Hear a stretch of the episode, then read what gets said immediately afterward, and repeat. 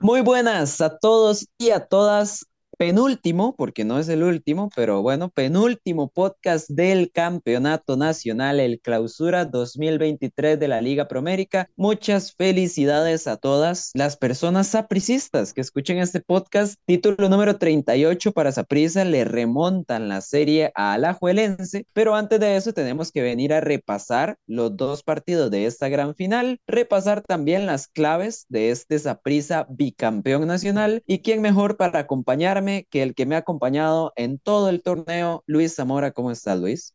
Hola, Julián, ¿qué tal? Hola a todos. Espero que estén muy bien. Termina un torneo muy bueno, con un nivel bastante alto, creo, Julián. No vamos a hablar de eso específicamente, del nivel del torneo, de otro tipo de cosas, pero sí vamos a repasar lo que fue el cierre de esta ronda final y qué cierre, Julián. Qué buena final, nos regalaron Saprissa y Alajuelense, tanto por el contexto, ¿verdad? De ser un clásico, de que hace tiempo no había una final que fuera un clásico y demás que ya hemos discutido, como por los partidos en sí. O sea, hubo muchos cambios de ánimo, de repente un equipo que se veía mejor que el otro, de repente tal situación que nos ponía a pensar de que cómo podía cambiar la serie y demás. Pues bueno, al final, Luis, sucedió lo que la mayoría pensamos que iba a suceder en un inicio o al menos después de la fase regular, que es que Saprissa saldría campeón. Le costó un poquito la serie, al final lo termina sacando como no en el Ricardo Saprissa, pero primero antes de hablar de ese partido de vuelta y el que termina definiendo el título, Luis, repasemos un poquito lo que fue el partido de ida a modo de contexto, a modo de previa incluso. En el partido de ida yo creo que una de las cosas más importantes y que más influyentes terminaron siendo, al igual que en la serie final anterior, fue la alineación de Saprissa, Luis. Jugó Ulises Segura, que para mí es una decisión acertada porque es la forma más sencilla de mantener el sistema sin David Guzmán, que es metiendo un jugador de un perfil similar o por lo menos mantener a los tres mediocampistas, pero sorprendió Vladimir Quesada, Luis, con Álvaro Zamora, que no estaba convocado en el último partido de titular. Warren Madrigal ni siquiera entró en convocatoria y Orlando Sinclair se mantuvo en la delantera. La liga no vamos a hablar porque la liga toda la fase final la jugó con el mismo once titular, pero Saprissa, al menos en ese momento, el jueves en el Morera Soto, parecía que todavía seguía experimentando un poco, Luis. Yo no le llamaría experimentar, vamos a ver, y en Saprissa en general se critica muchísimo ese tipo de cambios. El cierre de Ulises del torneo me parece muy bueno, yo, Ulises he de decirlo, no es un jugador que me agrada tantísimo, pero este cierre, esta nueva faceta más de mixto y no tanto de volante ofensivo me encanta de Ulises. Y decir que experimentar con Zamora fue meterlo en el partido contra la Liga. A ver, Zamora jugó 21 de los 22 partidos de fase regular y no me parece que lo haya hecho mal en el inicio del torneo. Lo que sí sorprende un poco es tal vez la decisión de sacar a Warren Madrigal, el hecho de variar la formación así, tal vez el romper esa asociación que existía antes en Saprissa que empezó a, a verse un poquito como más separada de un pronto a otro. Eso es lo que me sorprende más. Ahora, Dos cositas a destacar, Julián, con alineaciones. Ya habíamos hablado de la de la Juelense que viene repitiéndose no solo contra Saprissa, sino también en toda la fase final. Digamos que es un acierto que un equipo tenga un equipo titular definido, pero yo en lo personal, Julián, creo que es una falencia de entrenador el no encontrar otra variante táctica a la de tener el equipo titular. Y eso creo que explica mucho la serie de la liga y por qué deja escapar tantas veces ventajas acá. Otro punto a destacar muy importante, se habló mucho en la prensa y con la prensa no me incluyo, de que Saprissa no tenía cómo cubrir la ausencia de David Guzmán. Julián, además de esas pésimas decisiones de Vladimir Quesada en el primer partido cuando David Guzmán se expulsa, necesito saber qué opina usted. ¿Hace falta David Guzmán? Para mí en los dos partidos en el Saprissa no y en el Morera tampoco, porque Saprisa realmente tiene su espacio bien cubierto con Justin Salas, pero logra con ese trabajo mixto que venía hablando de Ulises Segura, estar bastante sólido. Y en realidad la zona que estaba cubriendo David Guzmán, que era la más importante para mí, era la de Alex López y Aaron Suárez. Y para mí ninguno de los dos termina siendo de peso en los tres partidos que no está Guzmán después de haber sido expulsado. Entonces es un punto para salir de ahí. No sé qué le parece. A ver, eh, primero que todo, el tema de la liga que, ¿verdad? Mantener el mismo once y tal vez complicarse la vida. Yo siento que ahí al mismo tiempo vienen otros dos temas. El primero es que este equipo de la liga ya demostró que la diferencia entre los titulares y los suplentes es muy grande. La liga le cuesta mucho hacer cambios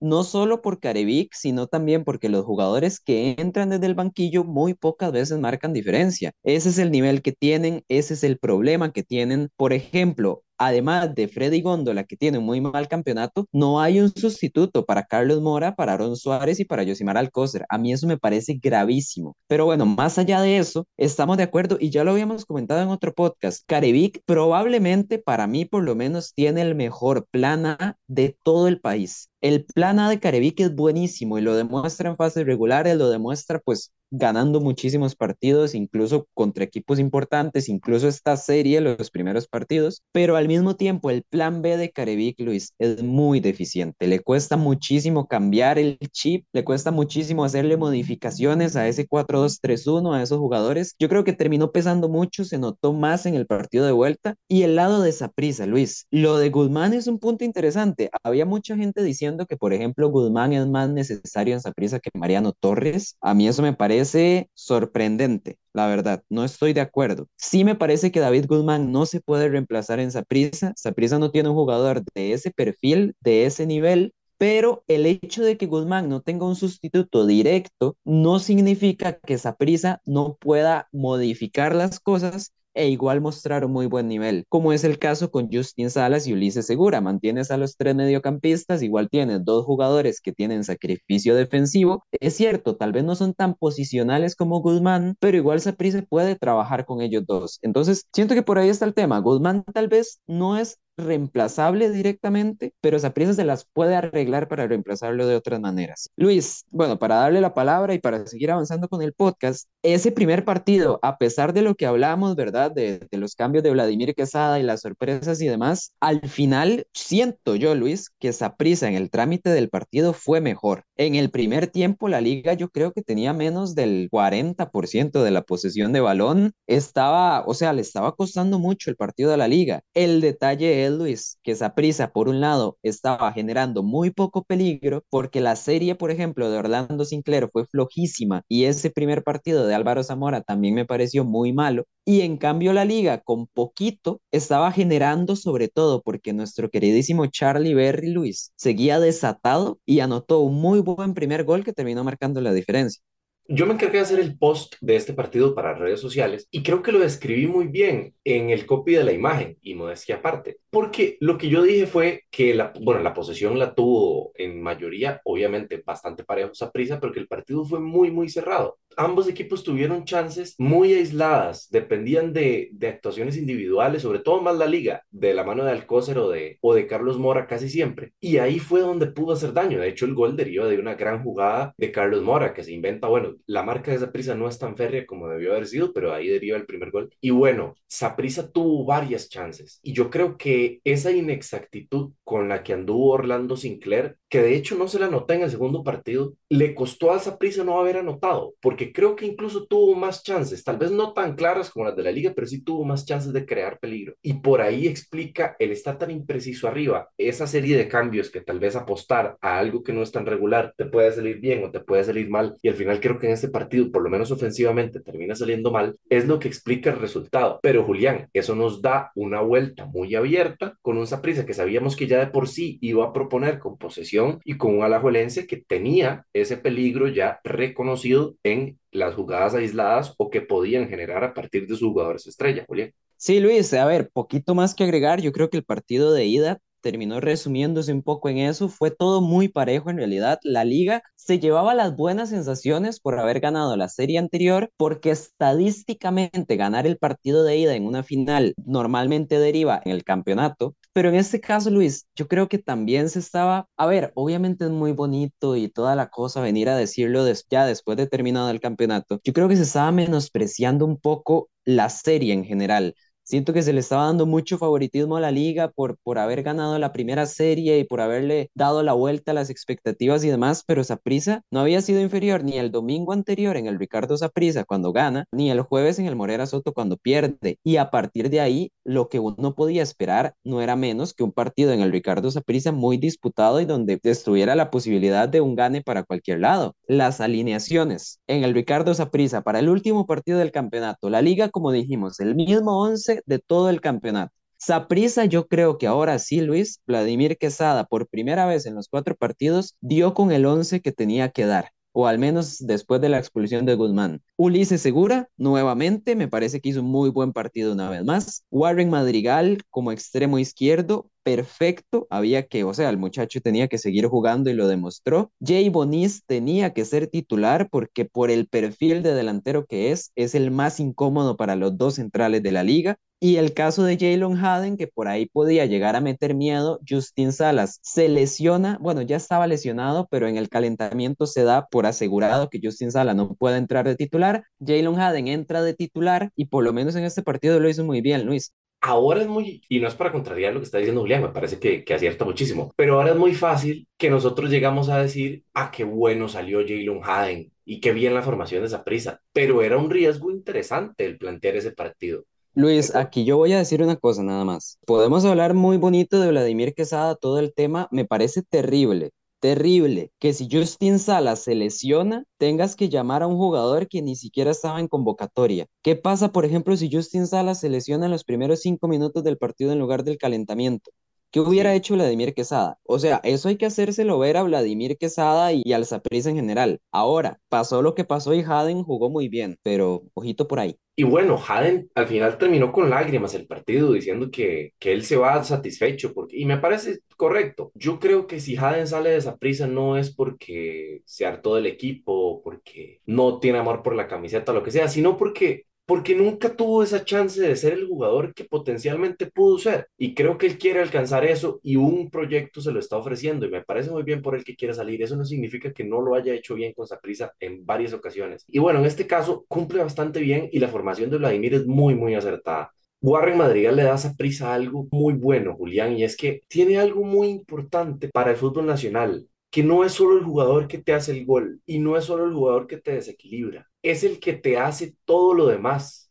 Y eso a veces no se valora, sobre todo en el fútbol de aquí, porque cuando un jugador no tiene numeritos, al final no termina pesando para los canales de televisión o para las estadísticas de los estadígrafos, pero para la vista es precioso. Lo que hace Warren Madrigal en este partido es exquisito y es muy destacable. Y creo que es de las figuras de esa prisa. El ataque estuvo muy bien, contando también a Jay Bonist. Pero creo que en eso se resume lo de, lo de esa prisa hoy, que encuentra una sinergia muy positiva como lo venía haciendo en el resto del torneo en su ofensiva. Y eso se desata, digamos, en todo el primer tiempo, que la liga no pudo ni siquiera tener chance de atacar. Bueno, a menos de que nos entráramos al minuto 10, que Johan Venegas tuvo la 31 en los pies. El tema Johan Venegas, Luis, es algo que se las trae. En este momento no he leído redes sociales y demás, tampoco es que piense hacerlo. Supongo que se deben estar comiendo los liguistas de Johan Venegas y echándole. Le adelanto yo que sí, Julián, para que sí, no deben estar echándole gran parte de la culpa de haber perdido cuando en realidad es injusto. Pero bueno, el punto es que sí, Venegas tuvo una muy clara. Para mí, Venegas jugó muy bien y no solo hoy, sino en general fuera del área bajaba bien a dar apoyos, bajaba bien a darle continuidad a las jugadas, se nota que se entiende. El problema es que de cara a Marco Luis, yo creo que es todo lo contrario. ¿Sabes qué pasa, Julián? Dígalo. Que cuando tenemos al goleador del torneo, en la fase final yo creo que lo que importa es que haga goles. Y yo soy de, ahí acabo de decirlo y puede ser una contradicción, que yo valoro mucho lo que no sean números, y, y es cierto. Pero justo en este caso, yo creo que a la liga no le importa lo más mínimo que Johan Venegas juegue bien de espaldas al marco. Si mete ese gol Johan Venegas, probablemente la serie, bueno, no probablemente, se le pone horrible a esa prisa. Y yo creo que a veces eso es lo que, lo que se recrimina en redes sociales, al que se le echa la culpa, ese tipo de cosas. Tampoco lo veo tan justo, pero justamente un partido como hoy, yo creo que ahí es donde radica el, el tema de discusión. Ese, ese es el tema central. Sí, es, es un tema muy interesante en realidad, el, el tema Johan Venegas en este momento, porque sí, es el goleador del torneo y el goleador del torneo no te hizo un gol contra Saprissa en el momento más importante de todos. Estamos de acuerdo, es un tema grave, es un tema incluso preocupante, o sea, toda la cuota goleadora de la liga o la grandísima mayoría de la cuota goleadora de la liga en esta fase final se la llevó Carlos Mora y sin Carlos Mora igual uno se puede preguntar, bueno, ¿qué hubiera pasado? ¿Quién hubiera levantado la mano? El propio Venegas, el propio Alcócer haciendo los goles, más allá de que fuera de los goles no jugaran mal, ¿verdad? Pero sí, es, es un tema interesante. Venegas falla una ocasión muy clara y después, al rato, Warren Madrigal anota el primero, minuto 19, Luis. Jay Bonist anota el segundo, minuto 25. Aquí yo creo que ya vimos un Mariano sano, vimos un Mariano metido en el partido, se notó en esos dos primeros goles. Y para cerrar la cuenta, Luis, para cerrar el primer tiempo, minuto 45, Luis Javier Paradela. Cada uno de los atacantes de esa prisa anotó un gol, 3 a 0 al descanso. Y Luis, yo creo que así como en el primer partido, el 3 a 0 de la liga ya se veía irremontable, en este partido de vuelta, pues también ya se veía irremontable, es la verdad. Sí, e- este 3-0 es muy contundente, Julián, por el hecho sobre todo de que no le da capacidad de reacción a la liga por más que quisiera hacer algo en el segundo tiempo. Si se tiraba para adelante, como lo intentó hacer con esos cambios un poco extraños que ahora vamos a repasar de Andrés Karevic, si se quería tirar para adelante, no le iba a dar ningún chance, porque Saprissa también tenía la oportunidad de atacarlo a la contra. Entonces, yo creo que Saprissa no lo planteó así, o sea, evidentemente, en el mejor de sus sueños, Saprissa terminaba 3 a 0 el primer tiempo, pero la situación se da y yo creo que Saprissa lo sabe aprovechar muy bien. Ahora, hay que hablar, Julián, de lo que pasa después en el segundo tiempo, porque los cambios de Vladimir son bastante mesurados, lo que intenta hacer es controlar un poquito el partido desde atrás. Y si es verdad que le cede la intención a la liga, hay que destacar algo que me parece importante. Y yo sé que Julián ahorita lo va a decir. La liga no me parece que encime a Saprisa. Saprisa no termina sacando agua del bote, inclusive faltando 10 minutos, que era cuando anotó el sobres el penal. Penal que no existió. Además, dicho sea de paso, que ya hablamos, bueno, en la serie pasada también de Pedro Navarro, y hoy vamos a volver a hablar, a tocar por encima de. Pero no me parece que Saprissa terminara sufriendo. Y no es porque la liga actuara mal, sino porque creo que las decisiones de Carevic obligaron a la liga a forzar un juego ofensivo de roce. Y la liga no es superior a Saprissa en eso. Y por eso sufre. Claro, Luis, es que después del 3 a 0, entramos al segundo tiempo, vamos a ver, los cambios de Vladimir Quesada tampoco me parecieron tan acertados, pero como digo, ya la diferencia para Saprissa era la suficiente como para saber que tenía el juego en su mano y más allá de los cambios de Vladimir Quesada, era una cuestión de mantener esa ventaja. Entonces, tal vez no se llegó a traducir en grandes cosas. Salió Warren Madrigal, el mejor del partido, al menos para el canal del pajarito. Y bueno, yo la verdad estoy de acuerdo. Salió Warren Madrigal por Ricardo Blanco, me parece algo, o sea, enseña muy claro las intenciones que tenía Vladimir Quesada en ese momento. Ya después saca Ulises Segura para meter a Gerald Taylor, saca Jay Bonis para meter a Orlando Sinclair. O sea, yo creo que ya se daba a entender que esa prisa, estamos de acuerdo, no es que metiera el bus, porque no es la realidad, pero esa prisa sí asumió con la ventaja del 3 a 0, pues ser un poquito más reactivo y no tan proactivo. O sea, ya tenemos la ventaja de que, sea la liga, la liga la que tiene que venir a proponernos algo, nosotros estamos contentos así. Me parece que lo asume esa prisa con los cambios, no me encanta, pero bueno, termina bastando. ¿Y por qué basta? Porque Luis, ya hablamos de Carlos Mora y ya la gente tiene que tener ubicado lo que es Carlos Mora en este momento. Y si el primer cambio de Carevic es Freddy Góndola, que yo entiendo que quiere meter a un atacante más, pero si el primer cambio es Freddy Góndola por Carlos Martínez para poner a Carlos Mora donde estaba Carlos Martínez, o sea, de lateral derecho, Luis, me parece un sinsentido total. Es la peor decisión y eso que Carevic ha tomado decisiones malas en todo el torneo. A es ver, aquí la gente saque a Ricardo Blanco para meter un delantero y que tire a Mariano Torres de lateral Luis, derecho.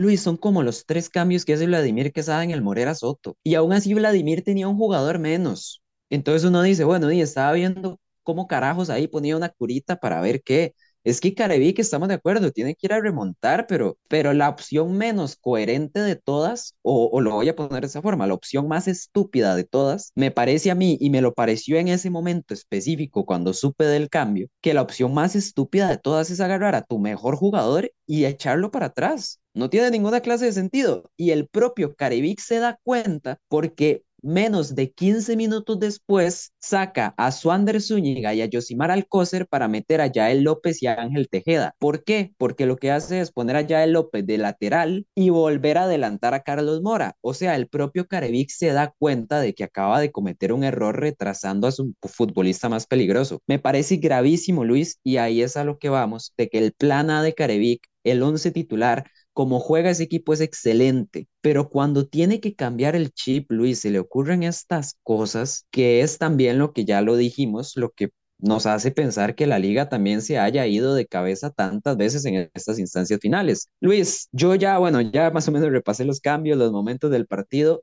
Saprissa no terminó sacando agua del bote, la liga terminó proponiendo un poquito más, terminó de hecho hasta sin lateral izquierdo buscando lo que fuera. La verdad es que le terminó faltando un gol al final, pero bueno, yo creo que al final Saprissa sí lo terminó controlando, más allá del penal. ¿Algún otro comentario, Luis, de ese final de partido? Poco, poco. Destacar nada más la serie de Luis Javier Paradela. También uno del que hablamos poco por hablar mucho de Charlie Berry, que me parece el futuro del fútbol de Costa Rica, Yosimar Alcocer. Muy buen jugador, muy importante para lo que está haciendo la liga, para las aspiraciones a futuro también. Y en esta serie, ¿por qué no? Fue el socio principal de la delantera junto con Carlos Mora para que la liga generara peligro. Y bueno, en este caso al final no termina teniendo tanta injerencia, digamos, pero es importante. Y a Julián nada más preguntarle, eh, ¿qué le pareció el partido de Mariano Torres, Entre Warren Madrigal y Mariano Torres tengo mi jugador del partido. Siento que Warren al final, bueno, y también por el gol, la asistencia y demás, pues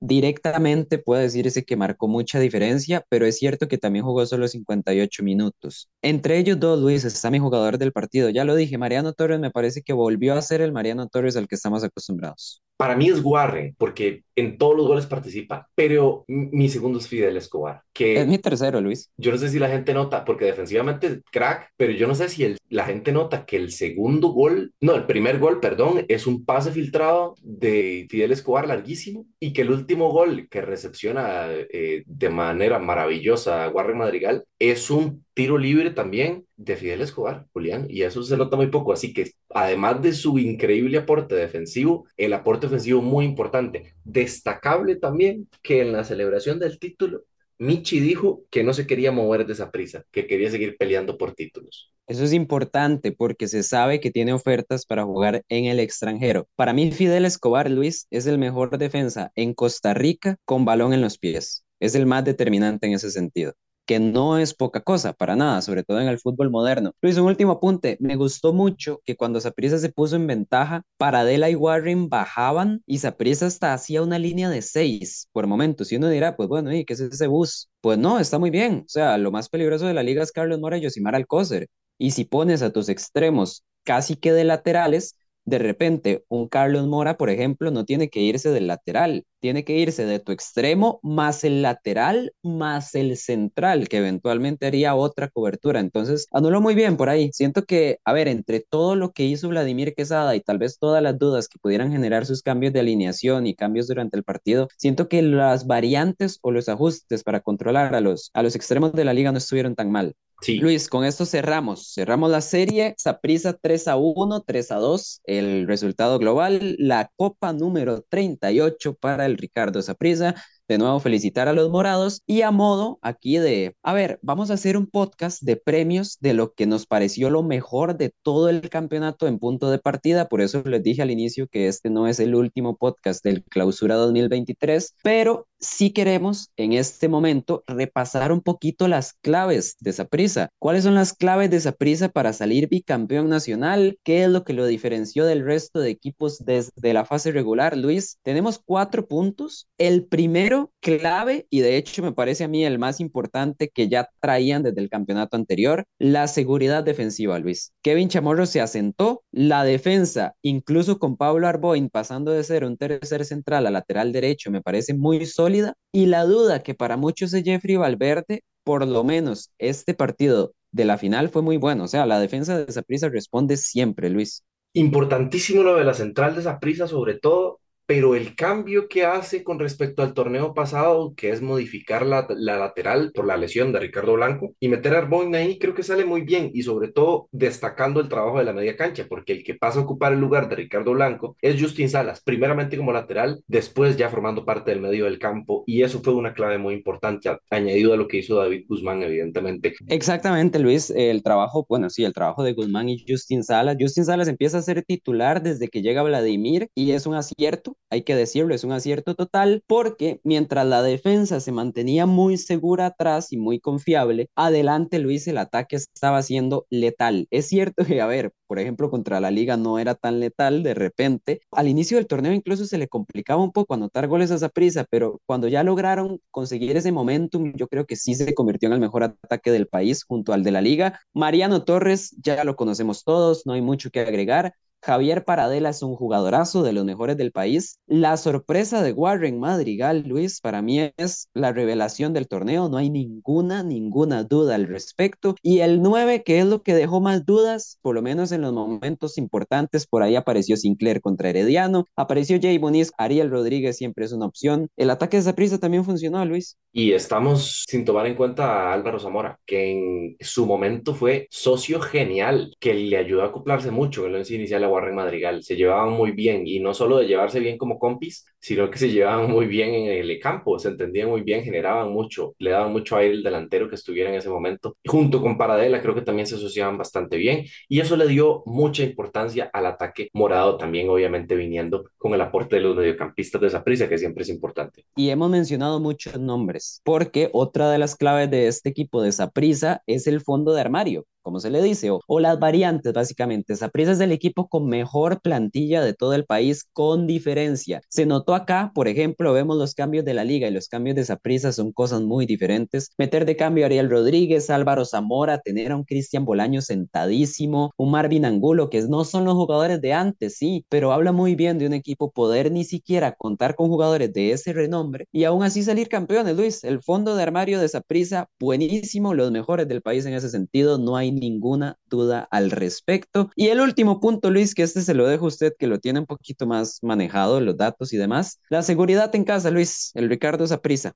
Hoy el estadio Ricardo Zaprisa y Ma, con el recibimiento de Goku, cumplió 30 partidos sin conocer la derrota. La última vez, me parece, en el torneo anterior contra el Club Sport Herediano, un 1 a 0 o un 0-1 en este caso, y también otro partido por ahí que perdió con Grecia. Muy importante el hecho de que esa prisa acumule tanto tiempo sin perder, porque no es solo eso, sino que también el contacto que ha generado con el público es algo muy importante. Se ha trasladado más allá de simplemente la afición en las gradas y el equipo en la cancha, sino que ya se sienten como uno solo y el estadio Ricardo Saprissa ha vuelto de verdad a pesar como antes, incluso no sé si más, la gente se motiva a ir. Claro, ahora se motiva a ir para ver los recibimientos y qué pancarta van a sacar y, y qué van a tener que sostener, pero también a lo largo del torneo ha sido distinto. Me acuerdo un lunes que llenan el Estadio Nacional o el aforo del Estadio Nacional que se habilitó para ver un partido contra San Carlos un lunes. Es decir, Saprissa acompañó y no solo acompañó en la fase final, estuvo muy ahí y por eso yo creo que se hizo tan importante, tan pesado el Saprissa de local. Y se notó también en las estadísticas que publicó una Food, lo tocamos en uno de los podcasts anteriores, le llevaban el doble a la liga, que era el segundo equipo, como el equipo que generó más taquilla, muy bien por el apoyo de la afición, muy bien por los apricistas. A ver, si alguien no es morado y escucha todo esto, tampoco, o sea, no quiero que luego vengan a decir que somos parciales y demás, porque aquí nosotros somos profesionales, ¿no, Luis? O sea, Saprisa quedó campeón, hay que destacar lo que hizo el equipo campeón. El que dice que somos parciales, me parece que está cegado por los colores, porque realmente estamos diciendo verdades, datos irrefutables y, y listo. Si a la gente no le gusta que Saprisa tenga casi 150 mil aficionados más y de dinero recogido que cualquier otro equipo de la liga, pues eso es otra cosa, pero los datos están. Exactamente, y además de eso, pues bueno, no han escuchado los podcasts, ¿no, Luis? Que de una vez los invitamos a hacerlo. Repasamos todo el campeonato, jornada a jornada, partido a partido. Les tiramos nombres que estamos seguros que no escuchan nunca más. Pero bueno, es parte de Luis. Aquí tratamos de cubrirlos a todos, a todos por igual. Ahorita Saprisa es campeón, hay que destacar lo que hace Saprisa. Y Luis, em, la persona que no es campeona soy yo, porque, em, bueno, Perdí, perdí las predicciones, gente. Es un día triste. Es un día triste para punto de partida. Yo sé que mi rival también es Luis de punto de partida, pero no deja de ser un día triste, gente. Eh, perdí las predicciones. Luis les trae más información. Les traigo la buena nueva. Así es, Julián. Un asunto. ¿Te acordás que habíamos apostado algo? Porque yo me acuerdo que habíamos apostado algo, pero no me acuerdo qué. Yo no me acuerdo de ninguna apuesta, Luis. Algo habíamos propuesto, pero me parece que era algo muy, muy superficial, no, era nada muy... Se lo acaba de inventar. No, yo, yo soy... la gente opinar qué, qué les gustaría que Julián haga o que hagamos el punto de partida y que Julián lo lleve a cabo. es que no, Luis, si le damos, si, si dejamos que la gente decida, me van a joder. Pero no, la gente se porta bien, Julián. No sé yo, Luis. Luis, yo asumo, no sé, o sea, legítimamente, no sé si habíamos apostado algo o no. Hayamos dicho, no, Luis, yo me comprometo, aunque sea a comprarlo en heladito, madre, felicidades, ganar las predicciones. bien, Julián. Está bien. Yo el helado lo acepto, sobre todo si tiene eh, algo que tenga que ver con caramelo, yo me pongo feliz y listo. Pero Julián, contémosle a la gente qué es lo que tuvo que pasar para que hoy estemos hablando de un heladito. 38-36 venía el resultado desde el partido de vuelta de la primera serie de final entre Saprissa y Alajuelense. Para el partido pasado, la predicción mía era que ganaba Saprissa 2-1.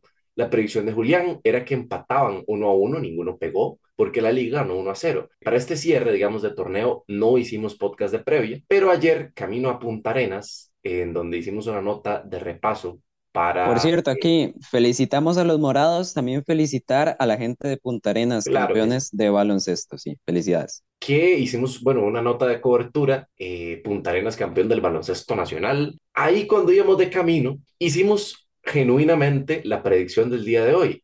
Y en esa predicción, Julián dijo que el partido terminaba 1 a 1. Yo dije que terminaba 2 a 1 y si había tiempo extra terminaba 3 a 1. Eso no suma puntos, digamos, pero lo que sí suma un punto es que yo acerté el ganador y Julián no. Lo que me deja como ganador final de la quiniela de las predicciones de punto de partida con un 39 a 36. Julián muy reñido, pero he de decir también que fui líder y llevé la delantera por la mayor cantidad de tiempo, Julián. Pues sí, o sea, la verdad, terminamos, a ver, cuando terminamos la fase regular, yo ya había remontado, que eso también quede dicho, y empecé a perder la ventaja específicamente en la serie de la Liga y Cartaginés, porque le tuve mucha fe a Cartaginés. Y ahí es donde la gente sí se me puede tirar encima, la verdad. Pero bueno, Luis, la verdad, a ver, tampoco me arrepiento. Estuvo bonita la dinámica, fue un buen torneo, estuvo disputado el tema de las predicciones, así que darle la enhorabuena a Luis Zamora. Igual gracias a ustedes que nos siguieron en tanto en el tema de las predicciones como en todos los podcasts, de verdad, ahora sí podemos decirlo, 22 jornadas más semifinales, más final, más gran final, todo lo cubrimos en estos podcasts de punto de partida. Recuerden seguirnos si quieren estar enterados de todo esto y más. Recuerden seguirnos en punto de partida guion bajo CR, Instagram, Facebook y TikTok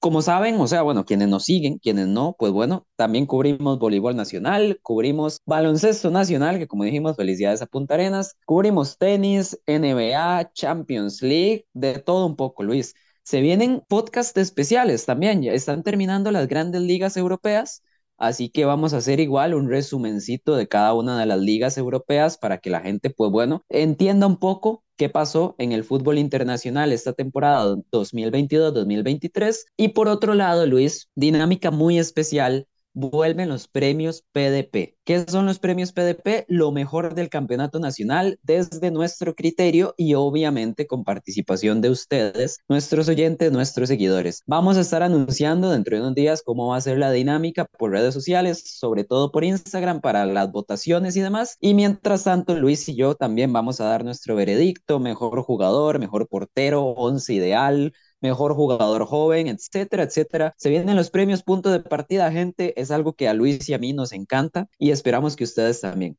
Sin nada más que agregar, Luis, no sé, igual si ahorita quiere decir algo al respecto de los premios. De mi parte, muchísimas gracias, como no, a la gente, a Luis, a todo mundo. Nos vemos. Hasta la próxima estén eso sí atentos a las historias de nuestras redes sociales, punto de partida y bajo CR, porque probablemente por ahí vayamos a estar haciendo las votaciones en los premios de punto de partida. Entonces, si quieren formar parte, pues ahí es donde pueden participar. Y sin nada más que agregar, Julián, así es, nos escuchamos hasta la próxima. Hasta luego.